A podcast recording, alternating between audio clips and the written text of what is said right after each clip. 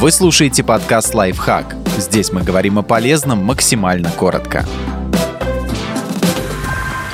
8 вещей, от которых нужно отказаться, чтобы добиться успеха. Если хотите добиться важных целей, придется пожертвовать этими привычками и чертами характера. Нездоровый образ жизни. Если вы хотите чего-то добиться, нужно заботиться о своем здоровье. Иначе спустя десяток другой лет вы будете тратить больше времени на приемы у врачей и лечение, нежели на путь к мечте и наслаждение жизнью.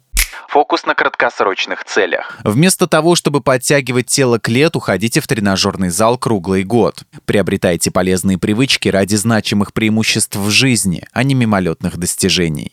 Скромные мечты. Мечтайте по-крупному и верьте в свои возможности. Так вы будете постоянно настроены на успех и вдохновите других на активные действия оправдание. Они только тормозят ваше развитие и мешают добиваться успеха.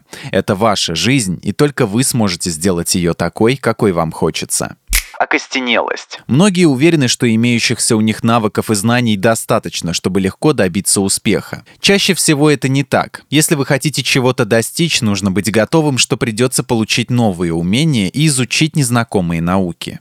Вера во внезапный успех. Конечно, в мире бывают случаи, когда люди становятся богатыми и знаменитыми за ночь, но все же большинство успешных персон добивались своего положения с помощью усердной работы и ежедневного развития перфекционизм. Ничто никогда не будет идеальным, как бы нам этого не хотелось. Поэтому перфекционизм не имеет смысла. Не ждите идеальных условий, чтобы взяться за дело.